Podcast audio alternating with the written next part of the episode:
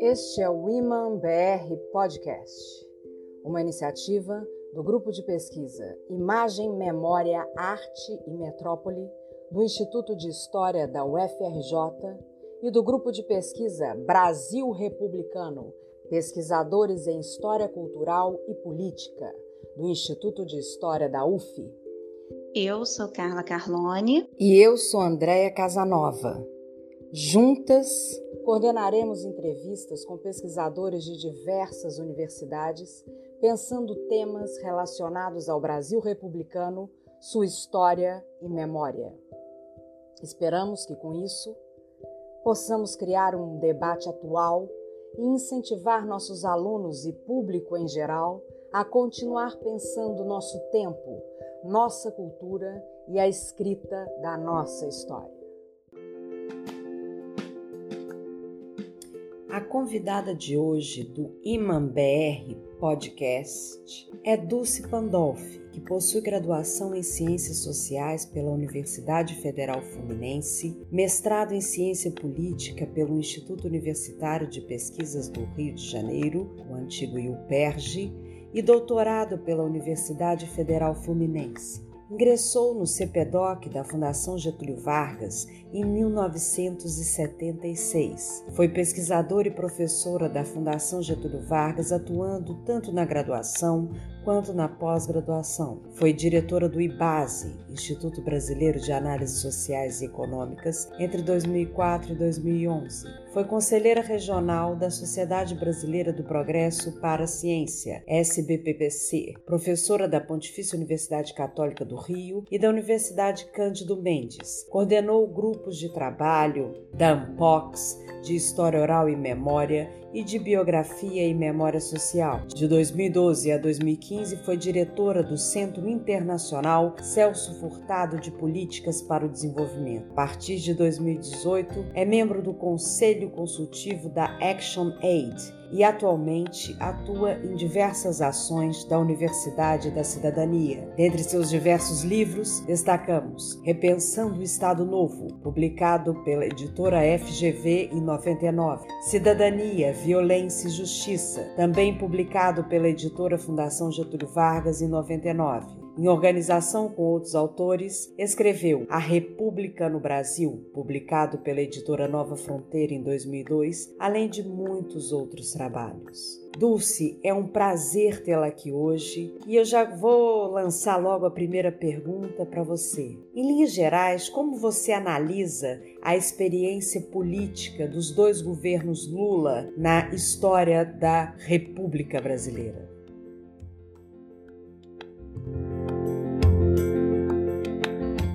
Agradeço muito o convite para participar dessa bela iniciativa. É com uma certa dificuldade que vou aceitar essa proposta de analisar em poucas palavras a experiência política dos dois governos Lula. Né? O primeiro, que vai de 2003 a 2006, e o segundo de 2007 a 2010. Sem dúvida, essa foi uma experiência exitosa, com importantes avanços, mas também com suas limitações. Aquela velha questão da história, rupturas e continuidades. A chegada de Lula à presidência da República representou, em certo sentido, a vitória de um projeto que já vinha sendo gestado desde longa data. Foi ainda no final dos anos 1970, no contexto de ascensão dos movimentos sociais e a partir das grandes mobilizações dos trabalhadores do ABC paulista, que emergiu a liderança do Lula. E em seguida, em 1980, a criação do Partido dos Trabalhadores, o PT, uma novidade na política brasileira. Um partido de massas, criado a partir de um pujante movimento social, tendo Lula como seu principal líder, mas que aglutinou quadros importantes de diversos espectros e de diversos agrupamentos das esquerdas brasileiras. Após as derrotas de 1989, 1994 e 1998, Lula ganhou as eleições presidenciais de 2002, vencendo Serra, o candidato do PSDB. Aliás, foi com o PSDB que o PT disputou todas as eleições a partir de 2002, os dois mandatos de Lula e os dois da Dilma. Além de escolher José de Alencar, um empresário mais conservador, para ser seu vice na chapa, Lula ainda ainda como candidato, apresentou à nação um documento, a chamada Carta aos Brasileiros, onde ali ele assumiu o compromisso com a estabilidade econômica, com respeito aos contratos, inclusive com o capital estrangeiro, com o pagamento da dívida, com respeito à propriedade e com o combate à inflação. Lembrando que a situação econômica herdada por ele não era das melhores. O real estava desvalorizado, tínhamos inflação, tínhamos um aumento da dívida pública, um fraco crescimento econômico e uma elevada taxa de desemprego, que chegava no nível de 11,5%.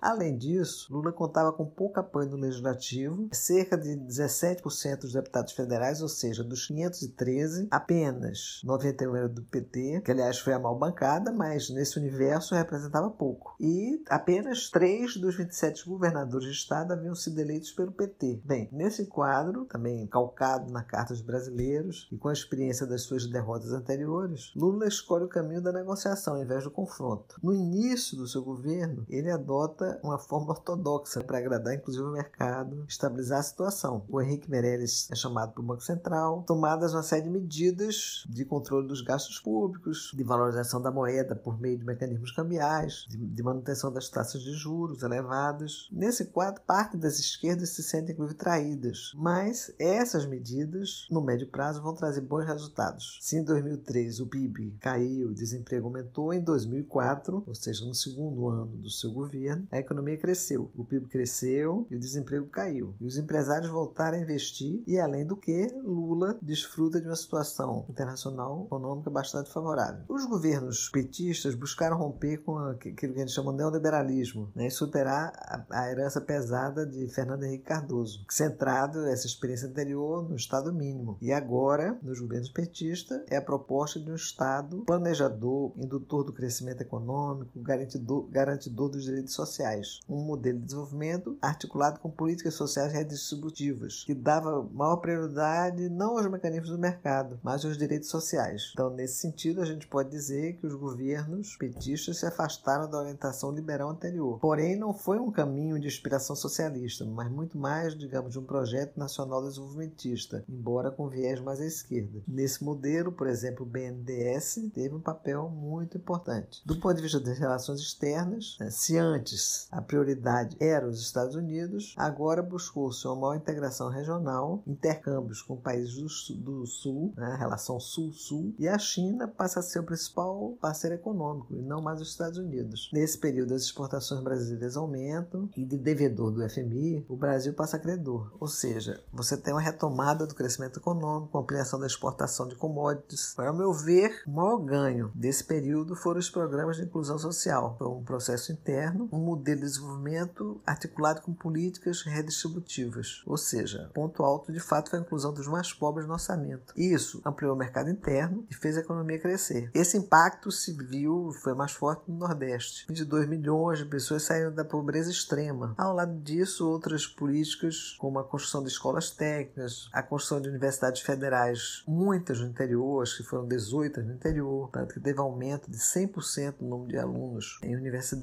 A questão das, das cotas, das políticas afirmativas, aliás, essas questões bastante polêmicas na sociedade. Setores da, da classe média, setores da classe dominante até diziam que com esses projetos, o pobre, como o Bolsa Família, por exemplo, que o pobre não queria mais trabalhar e por aí foi. Essa, essa transformação significativa na posição dos mais pobres, com a ampliação dessas políticas voltadas para o combate à pobreza, como o programa Bolsa Família, que foi exemplar, com o aumento real do salário mínimo, o aumento do emprego formal, a expansão do crédito, colocou simbolicamente Lula no outro patamar. É como se representasse a presença do Lula na presidência da República, representasse exatamente a ascensão do povo ao poder. Segundo André Sinja, que é um dos maiores estudiosos desse período, cabe ele inclusive o termo do lulismo, no final do primeiro governo Lula, essa combinação de políticas públicas e políticas voltadas para a redução da pobreza, né, especialmente o Bolsa Família e o aumento do salário mínimo, produziu no país um realinhamento eleitoral. Isso somado à denúncia do mensalão que começa a ocorrer em 2005. Se antes o pobre não votava em Lula porque ele não queria que o igual a ele estivesse na presidência da República, em dois, nas eleições de 2006 ocorre o oposto. O pobre vota em Lula porque quer que o igual a ele esteja na presidência da República. E essa classe média, que antes era um eleitor típico do PT, debanda para o PSDB, portador de um discurso muito forte anticorrupção que passa a ser calcanhar de Aquiles do governo. A mídia numa campanha muito forte dessa denúncia toda de corrupção corrupção, que era exatamente a denúncia do mensalão. Ou seja, esse deslocamento do eleitorado é, foi muito forte. E é esse deslocamento que proporcionou exatamente ao Lula a possibilidade de ampliação do modelo de diminuição da pobreza, sem que isso, no entanto, representasse um confronto significativo com o capital e com a manutenção da ordem. É, esse é um dos grandes enigmas, talvez, desse período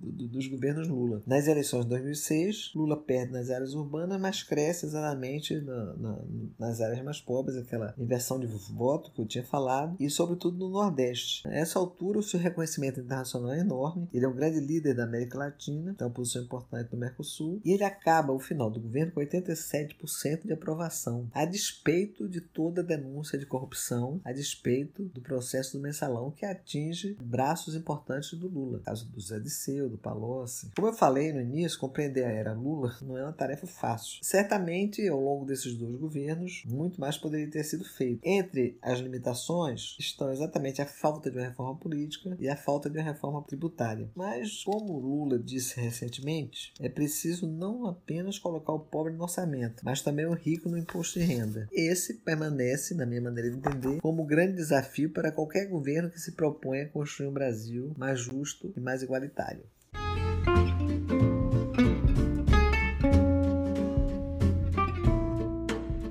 Favor, como você avalia o impeachment da presidenta Dilma Rousseff e quais são suas considerações finais sobre a nossa conversa?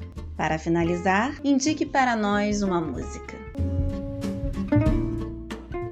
Penso que para falar não só do governo Dilma, mas para entender melhor o que foi o seu impeachment, é interessante ter como pano de fundo duas questões. A primeira é a nossa secular precariedade da cidadania. Embora garantidos formalmente pela Constituição de 1988, todos nós sabemos quantos milhões de brasileiros não têm acesso aos seus direitos civis, como o direito à vida, nem aos seus direitos sociais, como moradia, educação, saúde, etc. Ao mesmo tempo, apesar da destruição destruição do país que estamos assistindo com o governo Bolsonaro, é importante dizer que o Brasil tem um lugar de destaque na economia mundial. O Brasil não é exatamente um, não é um país pobre, mas ele é um dos países mais injustos do planeta. O nível de desigualdade social aqui é imensa. A escravidão deixou marcas profundas na nossa sociedade e hoje, além dessa desigualdade social enorme, nós somos campeões mundial de encarceramento, de discriminação contra mulheres, negros, indígenas, LGBTQI,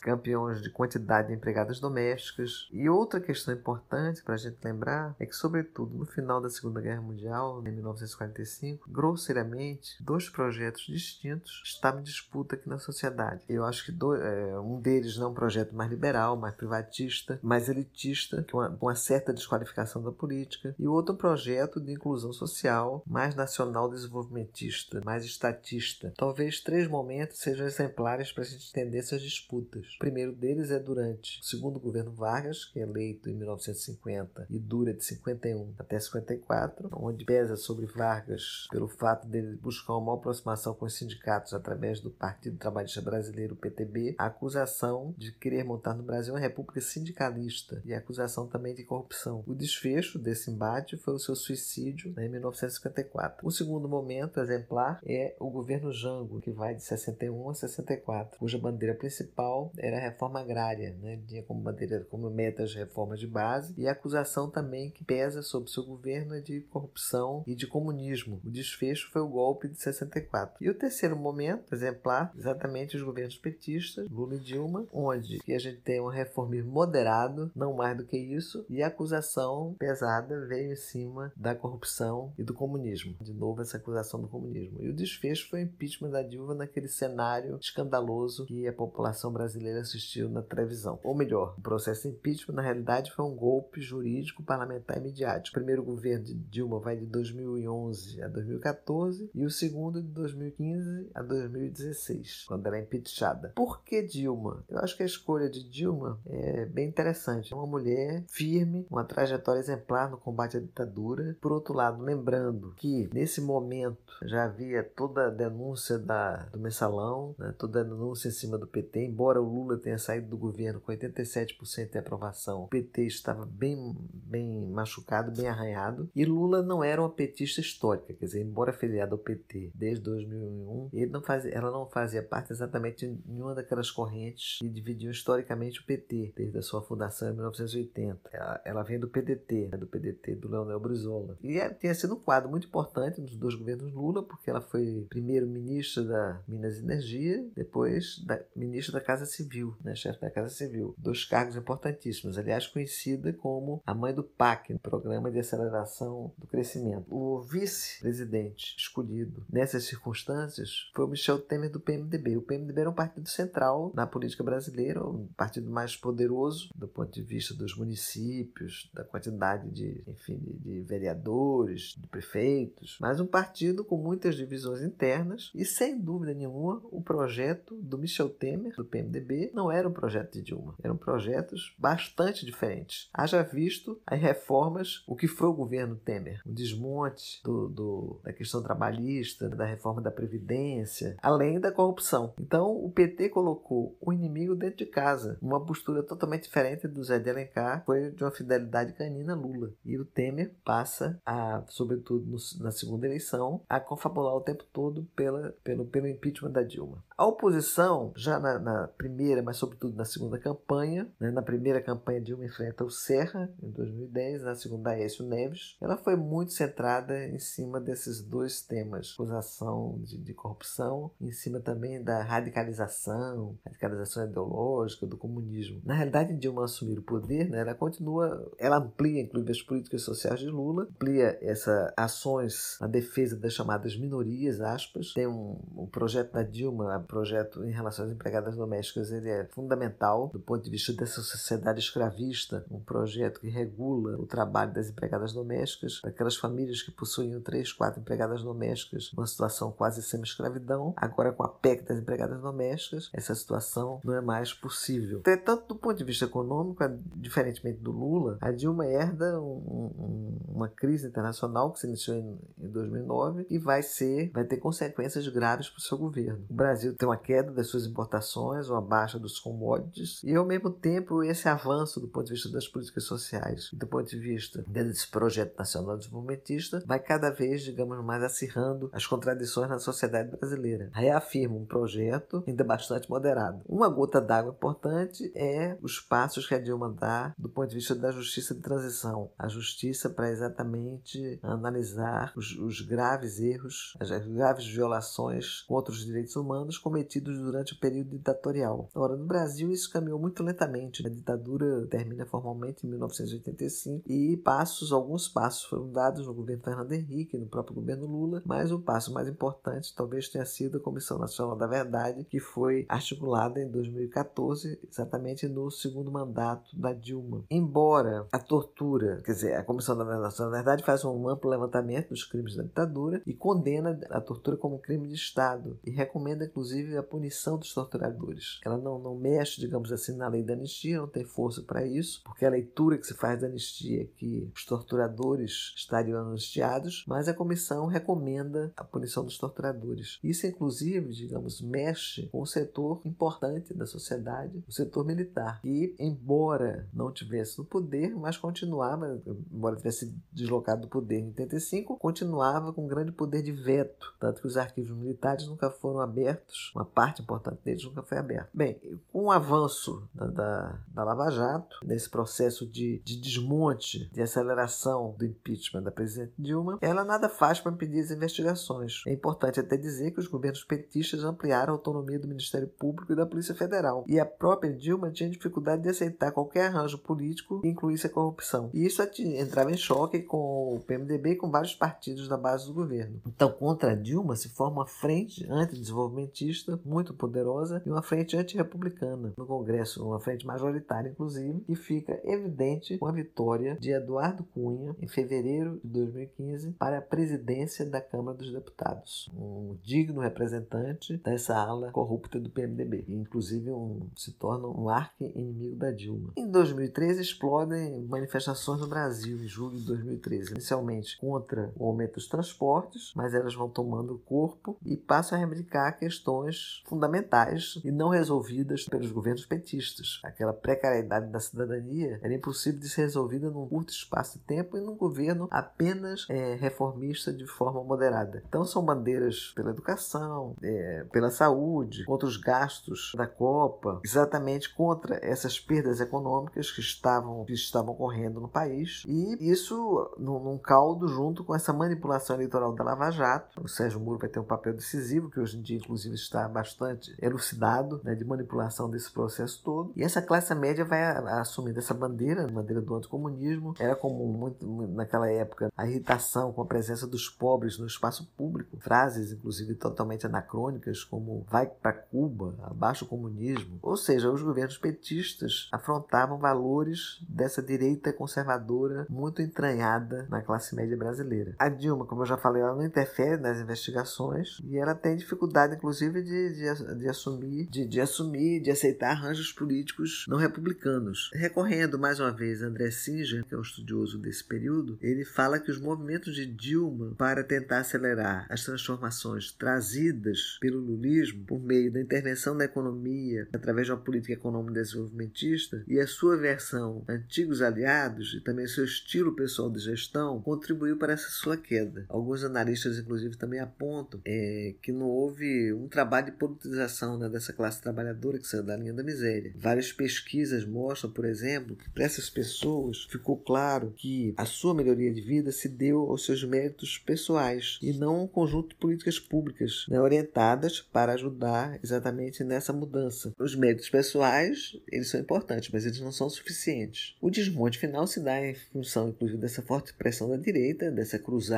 anticorrupção e anticomunista, sem dúvida nenhuma de uma grave crise econômica, do papel da mídia, onde a TV Globo tem um importante papel nisso, de tentar destruir essa imagem do PT, do Lula e da Dilma, e do medo de alguns políticos corruptos com os resultados da Lava Jato. Tem uma frase do, do PMDBista Romero Jucá que é exemplar, onde ele diz que a saída da Dilma poderia deter Lava Jato e estancar a sangria, ou seja, a sangria que podia ocorrer né, exatamente em cima do PMDB. A Lava Jato, inclusive, revela desvios de empresas para financiar partidos, condena, prende alguns empresários, o que isso produz uma certa admiração da população. No Brasil, como a justiça ela é muito elitista, então a prisão dessas pessoas, ela causa, inclusive com um processo bastante midiático, um espetáculo é, televisionado, e isso também produz uma certa admiração da população, inclusive pelo juiz Sérgio Moro. Né? O que ocorreu, inclusive, foi um desmantelamento, inclusive, de empresas estratégicas para o desenvolvimento. Uma coisa é você condenar quem fez a corrupção, outra coisa é você desmantelar as empresas. O impeachment da Dilma finalmente se dá em abril de 2016 e o grande paradoxo dessa votação, que são 326 votos contra 137, é que Dilma tentou se afastar da corrupção e é substituída por corruptos. E é aquilo que a gente já tinha falado, em certo sentido, o lulismo, tanto no governo Lula quanto no governo Dilma, ele não pretendeu produzir um confronto com as classes dominantes, mas ao diminuir a pobreza,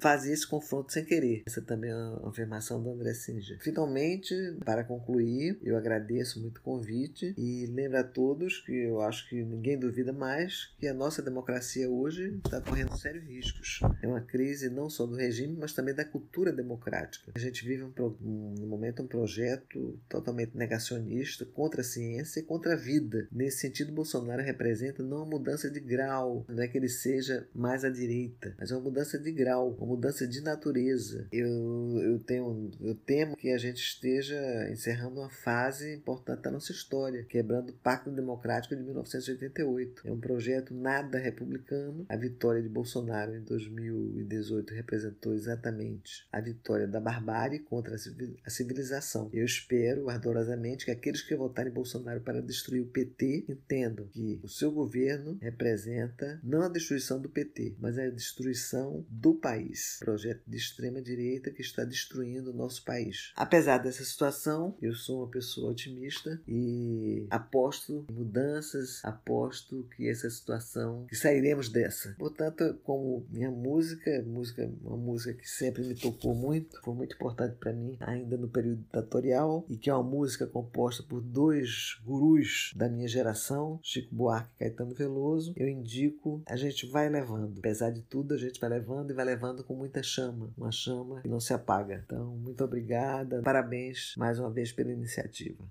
Mesmo com toda a fama, com toda a brama, com toda a cama, com toda a lama, a gente vai levando, a gente vai levando, a gente vai levando, a gente vai levando essa chama Mesmo com todo emblema, todo sistema, todo problema, toda Ipanema, a gente vai levando, a gente vai levando, a gente vai levando, a gente vai levando essa gema. Mesmo com nada feito, com a sala escura, com nó no peito, com a cara dura, não tem mais jeito, a gente não tem cura. Mesmo com todavia, com todo dia, com todo ia, todo não ia, a gente vai levando, a gente vai levando a gente vai levando, a gente vai levando essa guia.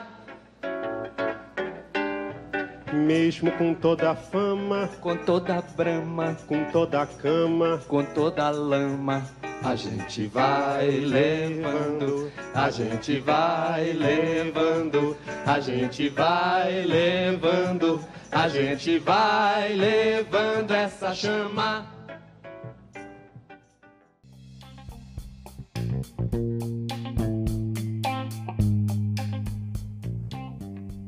Você ouviu o Iman BR Podcast, um oferecimento dos laboratórios Iman Imagem, Memória, Arte e Metrópole e Brasil Republicano.